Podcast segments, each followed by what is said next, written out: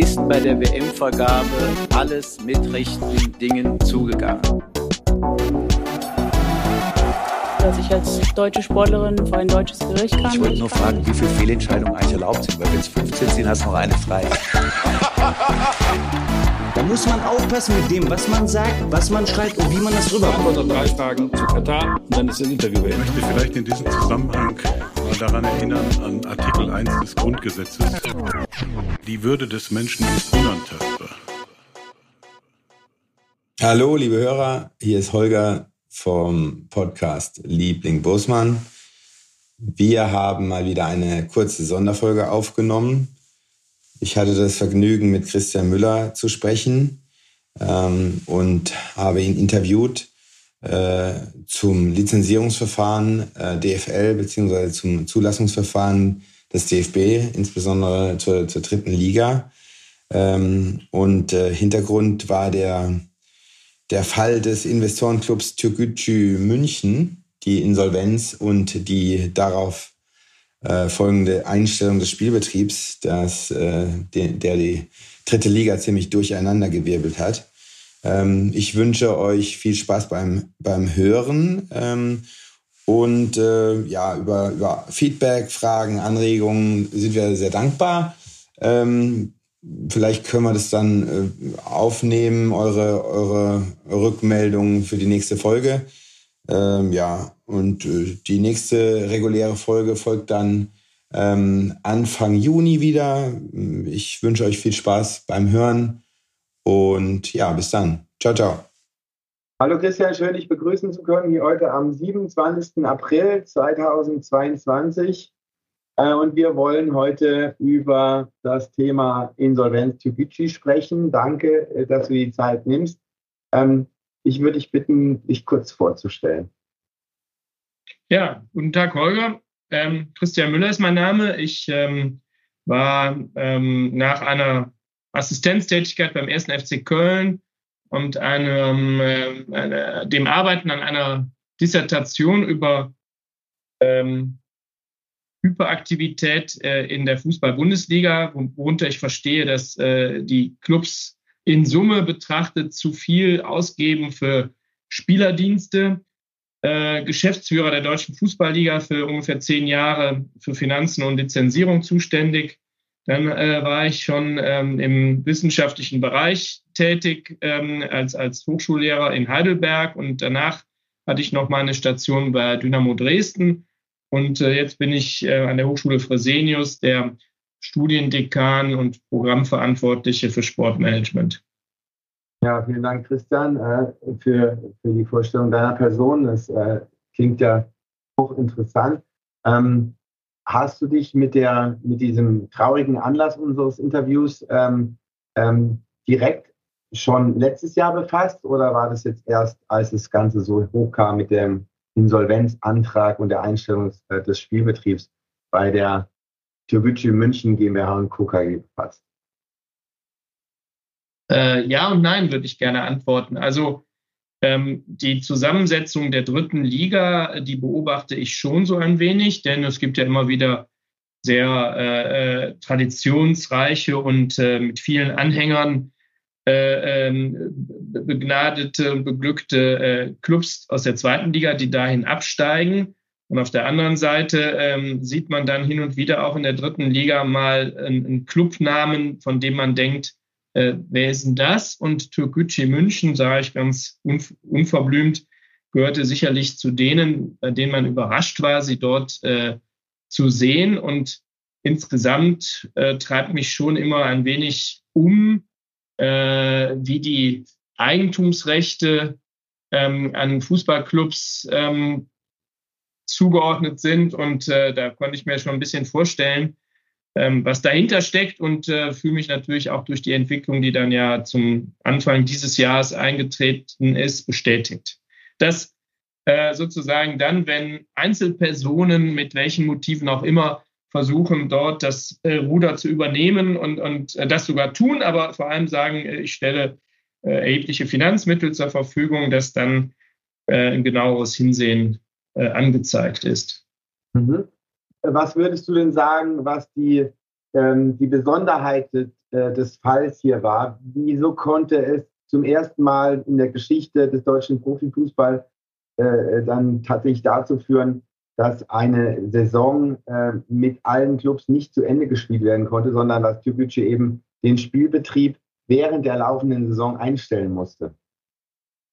In der Tat, das ist äh, eine krasse ähm, Erscheinung äh, und äh, man sollte das äh, nicht äh, einfach ähm, achselzuckend zur Kenntnis nehmen und zur Tagesordnung übergehen, sondern ich finde schon, dass das wirklich ganz schlecht ist äh, für ähm, die Wahrnehmung des semiprofessionellen Fußballs, das ist ja ein bisschen eine Streitfrage, ist jetzt dritte Liga auch Profifußball oder nicht? Ich würde dazu neigen zu sagen, ja, es ist, nur nicht eben unter der organisatorischen Verantwortung äh, der äh, des deutschen Deutsche Fußballliga e.V. Ähm, und ähm, ich finde äh, tatsächlich, dass, dass die Saison so nicht zu Ende gespielt werden konnte, da war ja eine Entscheidung des äh, zuständigen Insolvenzverwalters, der einfach gesagt hat, ähm, das geht hier gar nicht mehr weiter. Irgendwie, ähm, hier sind überhaupt keine Strukturen mehr vorhanden, die das rechtfertigen. Und das ist ja der Unterschied zu ein paar Fällen, die es zuvor gab, wo auch eben Clubs während der Saison ähm, in finanzielle Bedrängnis geraten sind und natürlich äh, auch schon erhebliche Störgefühle aufkamen. Ja, ähm, kleiner Einschub, äh, würdest du dafür plädieren, dass auch die dritte Liga unter das Dach der DFL ähm, kommen sollte? Das ist ja, äh, wird ja immer wieder auch mal äh, in, ins Gespräch gebracht. Oh, das ist so eine äh, sehr vielschichtige Diskussion. Tendenziell äh, wäre ich nicht dafür. Ähm, ich sage auch warum. Ähm, ich finde interessant halt den Unterschied zwischen der englischen Premier League und unserer Bundesliga, denn äh, die Premier League ist ja unter anderem auch deswegen äh, so ähm, äh, erstarkt, weil sie eben äh, gar keine Rücksicht genommen haben auf eine äh, zweite Liga, sondern äh, die zweite, dritte und vierte englische Liga ja dann in der Football League zusammengefasst sind, während ja eben äh, die Bundesliga seit ihrer äh, Ausgründung aus dem DFB äh, in, in den damals noch Ligaverband bezeichneten Verbund von 36 Clubs ja von vornherein schon einen starken ähm, Fokus auf Solidarität hatte. Und äh, aus eigener Anschauung war er lang genug dabei und habe viele Dinge mitgestalten können, was Geldverteilung angeht, was andere organisatorische Fragen angeht, Vermarktungsslots und so weiter und so fort kann ich sagen, dass äh, man das in der Bundesliga schon ernst nimmt, ähm, äh, dass eben auch mal ein Club in der zweiten Liga landen kann und ähm, man das doch eher sozusagen als Gesamtheit sieht. Und in England eben nicht. So und äh, die Bundes- oder die, den deutschen Profifußball aber jetzt zu belasten, indem man die Anzahl der Clubs, die dort ähm, zusammengeschlossen sind, von 36 auf ja, 54 oder 56, je nachdem, wie groß dann die Liga wäre, äh, erweitert. Das, glaube ich, ähm, wäre ein Unterfangen, was im Augenblick sozusagen äh, das Maß an Interessenkonflikten, was okay. innerhalb der DFL schon besteht oder innerhalb des DFL schon besteht, sozusagen sprengen würde. Und äh, ich glaube, das würde nicht funktionieren. Die Grundidee ist eigentlich gut, aber wir müssen einfach sehen, wir haben schon in der äh, DFL eben Clubs, die international spielen und äh, die an einen Tisch zu setzen mit Clubs, die gerade aus der Regionalliga in die dritte Liga aufgestiegen äh, sind. Ähm, ja, das kann ich mir nicht gut vorstellen, okay. dass das ähm, erstens durchsetzbar wäre und dass es auch funktionieren würde. Okay, verstehe. Jetzt äh, gehen wir direkt in äh, die Fragen zum Lizenzierungsverfahren, beziehungsweise in der dritten Liga wird es ja Zulassungsverfahren des DFB äh, genannt, rein. Und der normale Fußballfan, der ähm, sich fragt, äh, für was äh, ist so ein Lizenzierungsverfahren eigentlich gedacht, der liest dann, ja, da wird die wirtschaftliche und technisch-organisatorische Leistungsfähigkeit der Clubs überprüft, um zu verhindern, dass eben aus finanziellen Gründen der Spielbetrieb eingestellt werden muss und eine Liga dann dadurch Schaden nimmt. Aber genau das ist jetzt passiert. Und ich würde dich bitten, mal vielleicht diese Grundzüge des Lizenzierungsverfahrens mal zu erläutern und vor allen Dingen äh, auch die Unterschiede äh, zu, äh, zwischen DFL und Zulassungsverfahren Dritte Liga DFB, weil da liegt wohl der, ein Kern des Problems. Also in der Tat äh, ist schon in den 60er Jahren, als die Bundesliga äh, sozusagen etabliert wurde, ähm, äh, ein starker ähm, äh, Wunsch äh, da gewesen, im Prinzip die Club oder damals noch Vereinsverantwortlichen vor sich selbst zu schützen. Und äh, steht immer in den, in den Präambeln der ganzen Statuten, sowohl beim DFB als auch beim DFL, dass äh, die Clubs sich sozusagen dieses Regime am Ende selbst auferlegen. So, und das finde ich ganz wichtig. Ähm, das ist so, als wenn wir uns hier zu einer Gruppe von Männern zusammentreffen würden und würden sagen, aber wir geben uns vorher die Regel, nach zehn Kölsch oder Bier für jeden ist Schluss oder so. Also so muss man sich das vorstellen. Es ist wirklich etwas, wo man dann im Vorfeld sagt, so machen wir das, in dem Wissen, man könnte auch selber mal in Konflikt mit so einem Regelwerk geraten und müsste dann ähm, ähm, erdulden, dass es eben gegen einen angewendet wird. So, das will ich vorausschicken. So, und dann haben wir natürlich verschiedene Kriterien. Wir haben die hast du genannt, sportliche, technisch-organisatorische, infrastrukturelle und so weiter und so fort. Also eine ganze Anzahl von Anforderungen, ganze, ganze unterschiedlicher Qualität. Und eine davon nennt man eben finanzielle Kriterien und das wird dann ähm, im, im, im Amtsdeutsch des Fußballs als wirtschaftliche Leistungsfähigkeit bezeichnet. Bevor wir jetzt darauf eingehen, und das ist ja der Kern des Themas, will ich vielleicht doch noch ein, zwei andere Punkte zu den anderen Anforderungen nennen, also beispielsweise äh, infrastrukturelle Anforderungen. Da geht es immer um die Frage, wie groß ist zum Beispiel ein Stadion und wie sind äh, die Sicherheitsvorkehrungen bis hin zu so Themen wie Rasenheizung und äh, unterbrechungsfreie Stromversorgung. Und auch das sind natürlich wichtige Dinge, die die Vermarktungsfähigkeit einer der Spiele beeinflussen. Zum einen und die natürlich auch Geld kosten. Und äh, dieser Aspekt, dass das Geld kosten kann, was an der Stelle gefordert wird, ist natürlich wichtig, wenn wir jetzt gleich im äh, Detail auf diese wirtschaftliche Leistungsfähigkeit der Clubs schauen. Andere Themen, sportliche Kriterien, da geht es um die Nachwuchsleistungszentren, medientechnische Kriterien, da geht es darum, dass die Fernsehsender, die ja sehr viel Geld bezahlen für Spiele, wirklich genau auch ähm, wissen wollen, welche Arbeitsbedingungen haben wir da, wo sind Interviewzonen, wie sind die Pressearbeitsplätze ausgestaltet und so weiter und so fort. Also ähm, das ist ganz wichtig. Das letzte Kriterium, was ähm, viele vom Hörensagen her sicherlich kennen, ist das Thema rechtliche Kriterien. Da geht es natürlich darum, dass die Lizenzgeber oder Zulassungsgeber ähm, genau wissen, mit wem haben wir es eigentlich zu tun. Aber da ist auch die 50 plus 1 Regel verortet. Nicht im Detail, in, in, in, tatsächlich steht die ähm, Regel selber immer in den Satzungen von DFB und äh, des DFL, aber so ein paar Einzelheiten dazu stehen dann unter den rechtlichen Kriterien. So, jetzt kommen wir zu den finanziellen Kriterien. Ganz kurz, also diese, diese äh, infrastrukturelle Geschichte, Stadion, das spielt ja auch am Rande äh, ähm, mit äh, eine Rolle beim, beim, beim, beim Fall Türkgücü. Weil wir hatten ja auch kein eigenes Stadion und hatten dann ja da auch getri äh, getrickst, damit, dass sie ja die Spielstätte in Burghausen für sich reklamiert hatten, aber da nie gespielt haben. Ja, also das ist jetzt sozusagen ein, eine, eine Weiterung, die jetzt aber eigentlich ja nur typisch ist für Türkgücü. Das ja. ist bei allen anderen Clubs, die es schon mal gab, die in der dritten Liga in, in finanzielle Bedrängnis geraten sind, ja nicht so gewesen. Lassen wir mal Uerdingen außen vor, wo es Baumaßnahmen gibt, aber Türkgücü ist eben anders als alle anderen Clubs ja kein, kein Verein, bei dem man so genau sagt, ach, da spielen die schon seit Jahrzehnten und so weiter und so fort.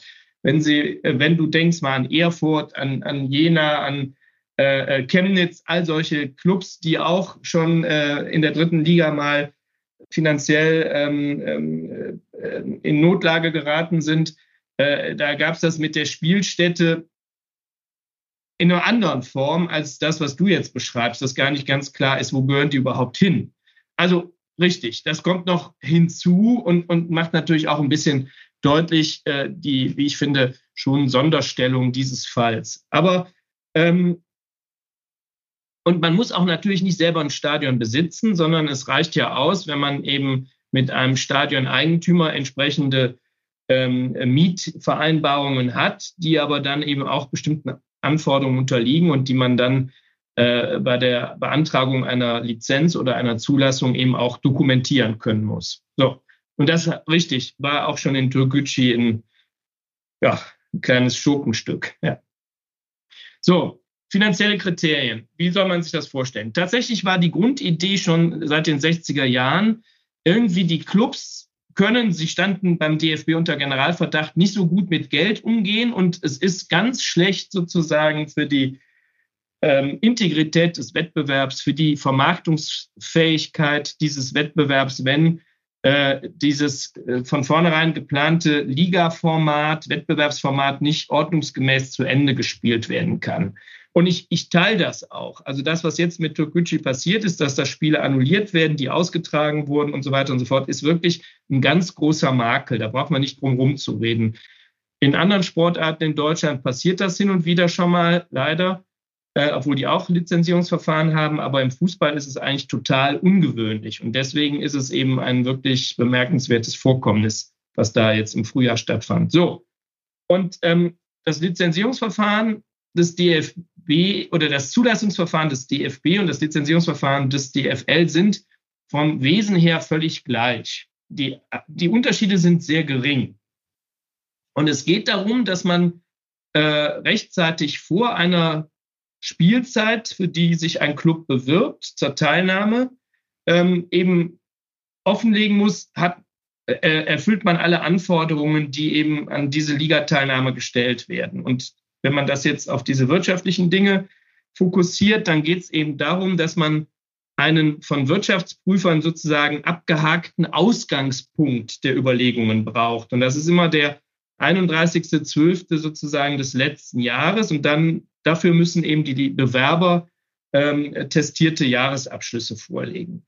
So, und dann ähm, sind die vom 31.12. und diese Jahresabschlüsse, die werden immer erst so acht Wochen später, Ende Februar fertig. Da ist ohnehin schon genug Zeitdruck da, denn die Wirtschaftsprüfer müssen die ganzen Zahlen prüfen und dann müssen noch Gremien sagen, ja, das ist jetzt der Jahresabschluss und wir stellen ihn jetzt fest und so weiter und so fort. Also da ist so alles Mögliche an zeitlichem ähm, Druck vorhanden. Und dann müssen die Clubs aber nicht nur ihre alten Jahresabschlüsse vorlegen, sondern sie müssen ihre Planrechnungen vorlegen. Und zwar sowohl für die noch laufende Rückrunde des jeweiligen Spieljahres und dann für die gesamte nächste Spielzeit. So, und äh, natürlich ähm, ist das ähm, Besondere an Planungsrechnungen, dass eben sie sich auf die Zukunft beziehen und die Entwicklungen der Zukunft sind natürlich im Prinzip nicht vorhersehbar. So, also man bewegt sich da immer auf einem Grad, wo es heißt, ja, wir wissen es nicht genau, aber wir glauben, das und das wäre vernünftig anzunehmen.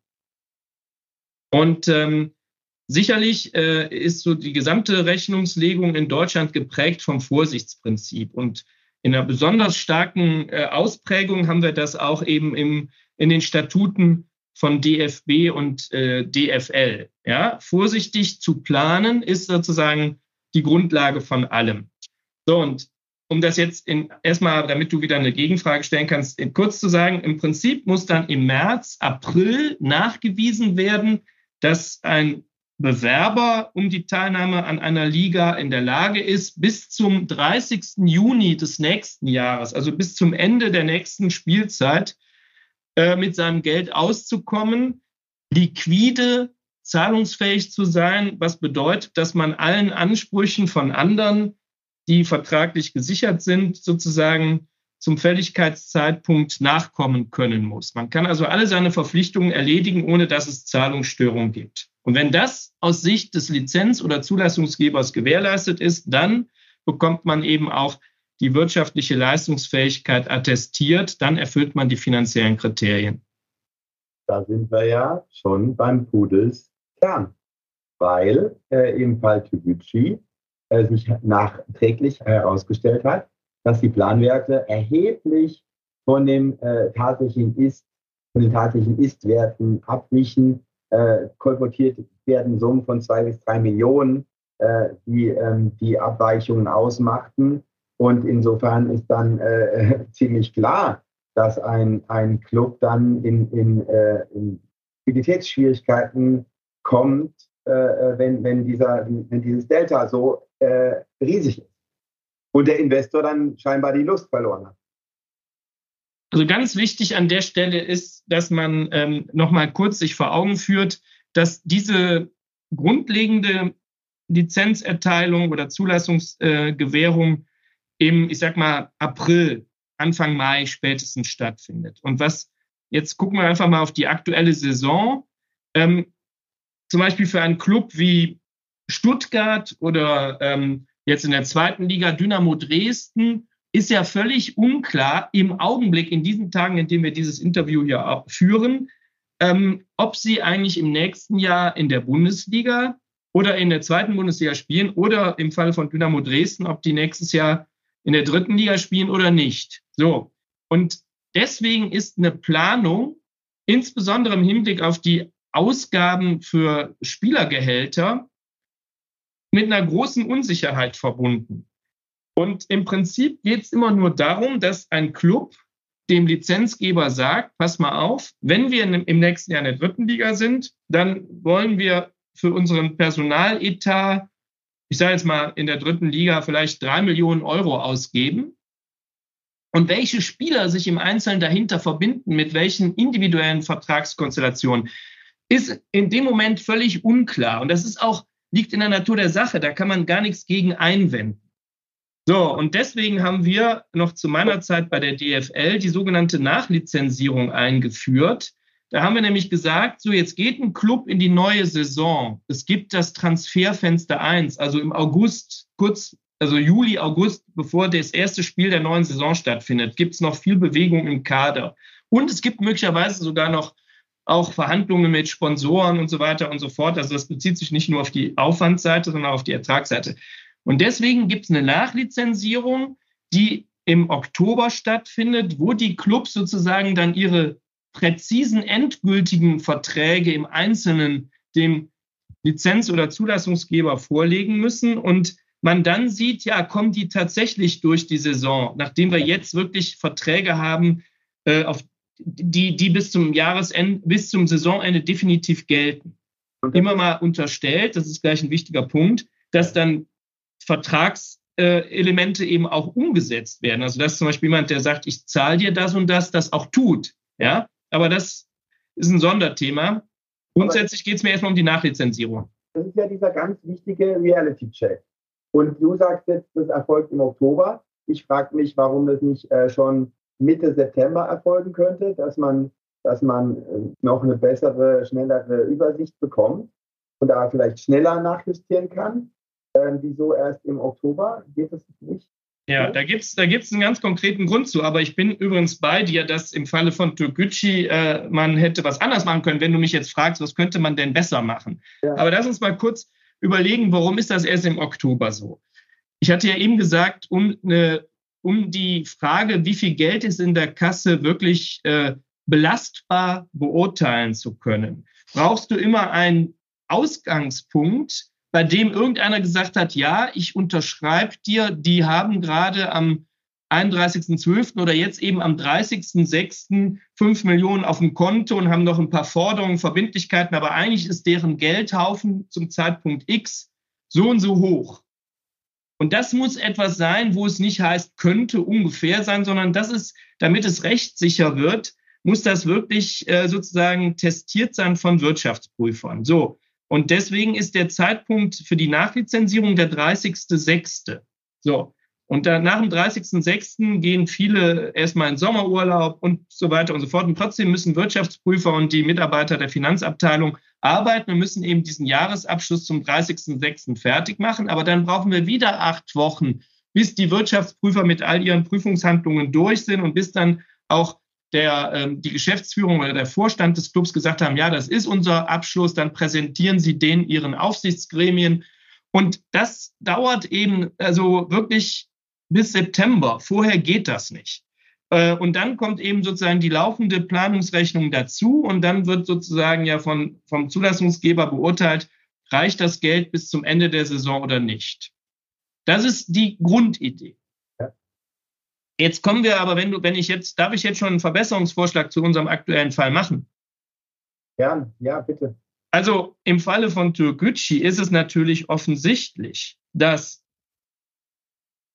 Oder ich fange mal so an. Das ist ein Club, der aus meiner Sicht bei den Verantwortlichen des DFB absolut auf dem Schirm war. Ich kenne den Manuel Hartmann, den, den, den Verantwortlichen beim DFB persönlich und schätze ihn sehr. Äh, ich weiß einfach, ohne dass wir darüber gesprochen haben, dass der nicht gedacht hat, Türkgücü ist bestimmt irgendwie ein unproblematischer äh, äh, Kandidat hier in meiner dritten Liga, sondern ganz im Gegenteil, war allen beim DFB schon klar, oh, da müssen wir genauer hingucken. Gleichwohl, sage ich mal, ähm, äh, müssen ja alle Spieler, die bei Türkgücü spielen, eine Spielberechtigung des DFB haben. Und eine Spielberechtigung, ich habe extra gestern nochmal nachgeschaut, bekommt man auch beim DFB nur, wenn ähm, sozusagen der Club äh, auch äh, den Vertrag des Vertragsspielers, so heißen die in der dritten Liga, ähm, beim DFB vorlegt. Und das ist natürlich jetzt schon etwas, wo genau die, äh, der Hase im Pfeffer liegt. Man hätte natürlich sehen können, ähm, dass ein Club, der insgesamt anrüchig ist, aus meiner Sicht, wegen seiner Eigentumsverhältnisse und der Ambitionen ohne Fans und ohne Stadion und ohne Tradition und all dem können wir vertiefen, dass der dann anfängt, ähm, äh, im August sozusagen den Spielerkader umzudrehen und vor allem eben frühere Profispieler zu verpflichten, bei denen man ja dann auch anhand der ähm, vorgelegten Spielerverträge sieht, dass sie ziemlich viel Geld kosten. Und natürlich war es innerhalb des DFB schon im August zu erkennen, dass die geplanten drei Millionen Euro Personalaufwendungen deutlich überschritten werden. An der Stelle möchte ich aber sagen, dass ich nicht ganz genau weiß, wie es beim DFB gemacht wird. Ich kann aus meiner DFL-Zeit berichten. Ähm, dort war es so, wir hatten innerhalb der DFL die, den Grundsatz einer Chinese Wall. Das heißt also, in der, bei meinem damaligen Kollegen Holger Hieronymus lagen alle Spielerverträge, alle Arbeitsverträge. Das war der Bereich Spielbetrieb. Und äh, in meiner Abteilung hatten wir sozusagen die Gesamtsumme, wie viel will ein Club für ähm, seine Spieler insgesamt ausgeben. Und nur dann, es gab wenige Fälle, an die ich mich erinnere, wenn erhebliche Zweifel durch Plausibilität einfach entstanden, kann denn das sein, dass der und der Club plant mit so und so hohen Personalaufwendungen und ich sehe, was die gerade für Spielerbewegungen haben, nur dann habe ich mich mit dem Kollegen Hieronymus im Detail über dieses Thema unterhalten. Das heißt also, ich als Verantwortlicher für die Vergabe der Lizenzen habe nicht äh, ständig alle Spielerverträge gesehen, sondern ganz im Gegenteil, das ist ja auch eine delikate Sache, waren die weggeschlossen im Bereich Spielbetrieb, dritte Etage. Ähm, und äh, es gab nur wenige Situationen, wo ich mich mit dem Kollegen darüber ausgetauscht habe. Und die Frage ist jetzt natürlich, wie das beim DFB gehandhabt wird, ob sozusagen die Leute, die die Zulassung vergeben, auch gleichzeitig Verwalter der Spielerverträge waren, beziehungsweise wie eng da der Austausch war. Ich vermute mal, das lief da ähnlich, aber ähm, man muss sich ja mal vor Augen führen, dass es dann auch schon zu spät war, äh, weil, weil es ja dann schon September, Oktober war. Und äh, ich äh, meine, ich hätte irgendwo gelesen, dass Tiobucci dann auch aufgefordert wurde, irgendwas nachzuliefern. Und äh, Kifran da schon ähm, sozusagen ähm, äh, gesagt hatte, ja, hier, stopp, ich mache ich ich mache nicht weiter. Und das ist ja wirklich das richtige Dilemma, vor dem eben ein Liga-Veranstalter dann immer steht. Und ähm, Tom Eilers, der Ausschussvorsitzende der dritten Liga, den ich auch sehr schätze, der ähm, hatte ja, ich glaube, letzte Woche gab es irgendwie eine, eine, Versammlung, da hat er äh, gesagt, ich zitiere mal, das Zulassungsverfahren ist das, Verkehrs, äh, das Zulassungsverfahren ist das Verkehrsschild, das vor der Kurve steht, sagt Eilers. Er schränkte allerdings ein, wenn die Geschwindigkeitsbegrenzung nicht eingehalten wird, kann man nur noch mit den Sanktionen leben. Man kann den nicht mehr retten, der aus der Kurve fliegt. Und das ja. ist, das ist äh, ich habe das auch gelesen und da, lieber Holger, bin ich ein bisschen anderer Meinung. Wenn man merkt, dass da einer sein Auto tunt und irgendwie schon ständig äh, vor seinem Haus das Gaspedal im Leerlauf durchtritt, und gleich losfahren will und noch irgendwie sieben Zuschauer in die Kurve bestellt hat, dann könnte ich ja hingehen und schon sagen, ich gucke mir das Auto im Hinblick auf seine Verkehrssicherheit mal vorher an, bevor der losfährt und, und stelle dann einen Schutzmann hin und so weiter und so fort. Also ähm, der, worauf ich hinaus will, grundsätzlich hat Tom Eilers mit der Aussage recht, aber das Bild passt nicht bei Türkgücü, weil das in Vorgang mit Ansage war. So. Okay, was hätte, aber jetzt ganz konkret ist dann, was hätte die, äh, der DFB machen können, ähm, als, also es gibt ja dieser Unterschied, diesen Unterschied zwischen Bedingungen und Auflage. Bedingungen bekommt man die Lizenz erst, wenn man das alles vorher erfüllt und die Auflage dann nachträglich. Was hätte der DFB denn machen können, schon vorsorglich, um, um diesen Fall zu verhindern? Oder, oder wäre dieser Fall zu verhindern gewesen? Ja, also ähm, ich habe da ja eine gewisse Erfahrung und es gibt so Dinge, die man so, ähm, egal ob im Nachhinein oder schon vorher, immer so sieht. Das ist doch, das sagt doch der äh, gesunde Menschenverstand, das ist plausibel, bla bla bla. Und die Dinge, die in den Statuten rechtssicher verankert sind. Und da liegt aus meiner Sicht genau das Problem des DFB.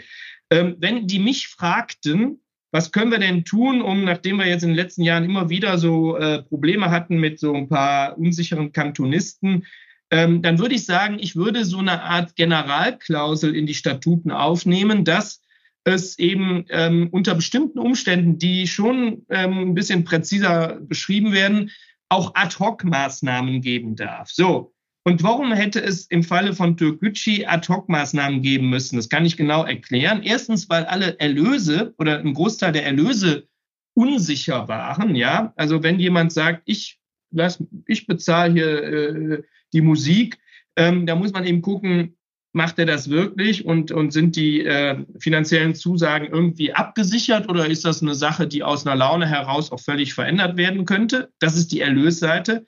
Und wenn auf der Aufwandsseite man merkt, da ist so ein, so ein Spielerkader ähm, Verhalten wie auf dem Bahnhof oder in der Straßenbahn, es steigen 20 aus und 20 neue kommen und das alle paar Monate, dann kann man ja auch erkennen, dass die Planungen äh, der Aufwandsseite Spielergehälter von erheblicher Unsicherheit ähm, geprägt sind. So, und dann kann man hingehen und sagen, so, jetzt legst du mir hier 20 neue Spielerverträge vor und da sind ja ein paar richtig teure dabei die eigentlich einen Drittligisten ähm, tendenziell überfordern, dann würde ich hingehen und sagen, so, die kriegen von mir nur die Spielerlaubnis, wenn du die Finanzierung äh, dieser ähm, äh, Personalaufwendungen nachweist. So, und dann muss man halt sozusagen sich auf den an den Schreibtisch dieser Clubverantwortlichen bei Türkgücü setzen und mit denen wirklich fast schon ähm, äh, unter Kuratel ähm, äh, Clubmanagement betreiben. Aus meiner Sicht ist das völlig klar. So, das ist aber natürlich schwierig durchzusetzen, wenn dann auf Seiten von Türkgücü jemand daherkommt. Äh, dann gibt es so einen Anwalt in der Nord äh, nördlich von Stuttgart, der ja irgendwie sich ein bisschen einen Spaß draus macht, ähm, die sinnvollen Kriterien des Zulassungsverfahrens äh, zu unterlaufen. Und dann würde der wahrscheinlich sagen, wie kommt ihr dazu, mich hier unter Kuratel zu, äh, setzen? Wo, womit ist denn das in den Statuten gerechtfertigt? Und dann gerät man halt als DFB ein bisschen in die Defensive. Deswegen glaube ich, braucht es so eine Art Öffnungsklausel im Vorfeld, um künftige Entwicklungen dieser Art wirksam verhindern zu können. Ähm, das, was du vorschlägst, äh, ist ja aber ganz konkret. Also das, das müsste doch umzusetzen sein. Wenn man tatsächlich sagt, dass äh, dass ein äh, ähm, äh, Spieler nicht nur der Transfer, sondern wie du sagst, auch die Gehälter, die Finanzierung dieser, die Refinanzierung dieser Gehälter nachgewiesen werden muss. Es kann doch nicht so schwer umzusetzen sein. In der Tat. Ähm, und ich würde auch sagen, es gibt jetzt genug Gründe in der dritten Liga, so ein bisschen das äh, Finanzregime zu ähm, verschärfen. Äh, und ich will dazu einfach auch eine Begründung sagen, wenn man ins Ausland guckt, schaut euch mal an, was in der englischen Liga in der, zwei, in der sogenannten äh, First Division, also der Championship, ähm, an, an Finanzregularien existiert oder auch in der spanischen Liga. Äh, Lionel Messis Abgang aus Barcelona lässt grüßen. Also es gibt einfach Ligen, in denen sozusagen es schon fast schon eingebaut ist, dass die Clubs am Rande der wirtschaftlichen Leistungsfähigkeit operieren. So, und in der dritten Liga, ich habe es mir gestern extra mal angeschaut, ist es so, dass mit Ausnahme des Jahres ähm, 2013, 14 noch nie die äh, wirtschaftlichen Ergebnisse aller Drittligisten positiv waren in Summe. So, das heißt also, man weiß, äh, die dritte Liga ist sozusagen chronisch defizitär. Das mache ich niemandem zum Vorwurf, sondern es liegt natürlich daran, dass der Anreiz, so groß ist, in die zweite Liga aufzusteigen, insbesondere für Absteiger aus der zweiten Liga, dass eben alle sagen, wir müssen, koste es, was es wolle, sofort wieder in, oder in die zweite Liga aufsteigen. So, und das ist so ähnlich in der First Division in England, äh, äh wo eben die äh, finanziellen Ergebnisse der Clubs verheerend sind, weil eben alle in die, in die Premier League aufsteigen wollen. So, wenn man das aber weiß, dann könnte man ja, könnte man eben sagen, wir wollen sozusagen die Handlungsfähigkeit von Manuel Hartmann und seinen Leuten verbessern, indem wir unter bestimmten Umständen die Clubs mehr an die Hand nehmen können, bis hin zu monatlichen Reportings und so Sachen. Ich habe mich gerade mit dem belgischen Fußball beschäftigt. Dort ist es so, äh, dass äh, die belgischen ähm, Lizenzgeber schon äh, manche Clubs wirklich sehr genau an die Hand nehmen und denen sagen, ihr müsst uns andauernd hier irgendwas vorlegen. Und das ließe sich in der dritten Liga ja einführen, wenn man es wollte. Okay, abschließend noch ähm, eine, eine letzte Frage, Christian. Wieso ist es bei solchen Investorenclubs eigentlich nicht ähm, gang und gäbe, dass man ähm, den Investor äh, zusätzlich noch ähm, mit einer Bankbürgschaft ähm, äh, verpflichtet? Also wa warum kann darüber nicht äh, die Liquidität für die Spielzeit gesichert wird, werden? Ich meine, bei, bei EVs, Rechtsform äh, eingetragener Verein, ist es wahrscheinlich nicht möglich. Aber gerade bei Investorenclubs äh, halte ich das für, für durchaus denkbar. Ist es auch. Aber ich will ganz kurz sagen, also tatsächlich können ja Garantien nur von Kreditinstituten nach Paragraph 1 KWG äh, anerkannt werden. So steht es äh, in den äh, Bedingungen sowohl des DFB als auch des DFL drin. Und äh, ich kann mich genau erinnern, das war äh, ganz lustig, als ähm, Hoffenheim ähm, zu meiner Zeit äh, eben äh, äh, Unterlagen vorgelegt hat. Da ging es manchmal um die Frage, ja, äh, oder auch äh, vielleicht bei Bayer Leverkusen, können wir denn bestimmte Geldflüsse uns von den Geldgebern garantieren lassen und dass die Bayer AG oder Dietmar Hopp äh, äh, zuverlässige Vertragspartner sind, das steht ja außer Frage. Aber ähm, selbst wenn die jetzt eine persönliche Garantie abgegeben hätten oder eben die Bayer AG eine Garantie über bestimmte Zahlungen, hätte man das eben aufgrund der Statut nicht anerkennen können. So.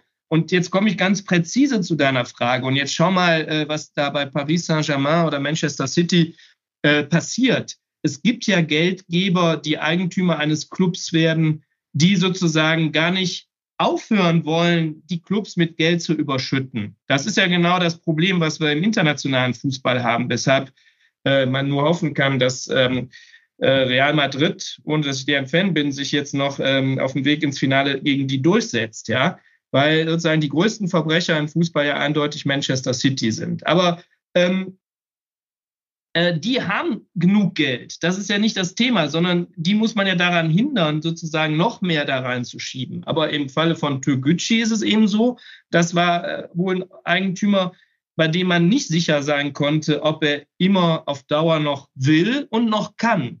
Und das sind zwei Paar Schuhe, die man an der Stelle aus, äh, unterscheiden muss. Also die finanzielle Stabilität hat der Eigentümer von Türkgücü gefährdet, die äh, sozusagen ähm, ähm, Competitive Balance und so weiter wird gefährdet durch so Eigentümer wie eben äh, äh, Abu Dhabi oder, oder Katar. Ja. Und ähm, warum man das nicht machen kann, ja, weil äh, letzten Endes natürlich der DFB ähm, auch Mitarbeiter hat, die jetzt sozusagen überfordert wären, wenn jetzt äh, der Eigentümer von Türkgücü eine persönliche Garantie abgegeben hätte und jetzt hätte Manuel Hartmann entscheiden müssen, kann man sich darauf verlassen, äh, oder nicht, denn das bedarf ja einer intensiven äh, durch, äh, Untersuchung der äh, wirtschaftlichen Situation von diesem Eigentümer und, und das geht, glaube ich, auch ein bisschen zu weit, äh, wenn man an Fußball denkt.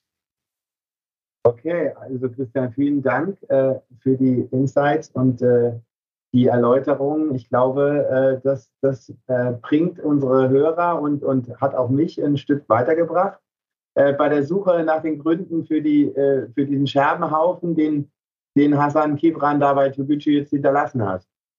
Also tausend Dank für deine Zeit und ähm, also lass mich, Holger, nur einen letzten Satz sagen. Äh, wenn man mich jetzt fragte, was ist denn die Lehre aus ähm, äh, Türkgücü, dann würde ich sagen, ja, man muss sich fragen beim DFB, und das bezieht sich nicht auf die äh, Mitarbeiter in der Zentralverwaltung, sondern tatsächlich auf das DFB-Präsidium, hat man den politischen Willen, äh, die finanzielle Stabilität der dritten Liga wirklich zu einem hohen Ziel zu erklären oder nicht?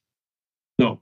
Und wenn man das tut, können wir nicht sozusagen auch äh, unseren Instrumentenkasten erweitern um Ad-Hoc-Maßnahmen, wenn mit Ansage sozusagen da was schief läuft. Das als mein Rat an den, der es hören mag. Schönes Schlusswort. Danke und äh, bis bald, Christian. Ja, bis bald. Tschüss, Holger.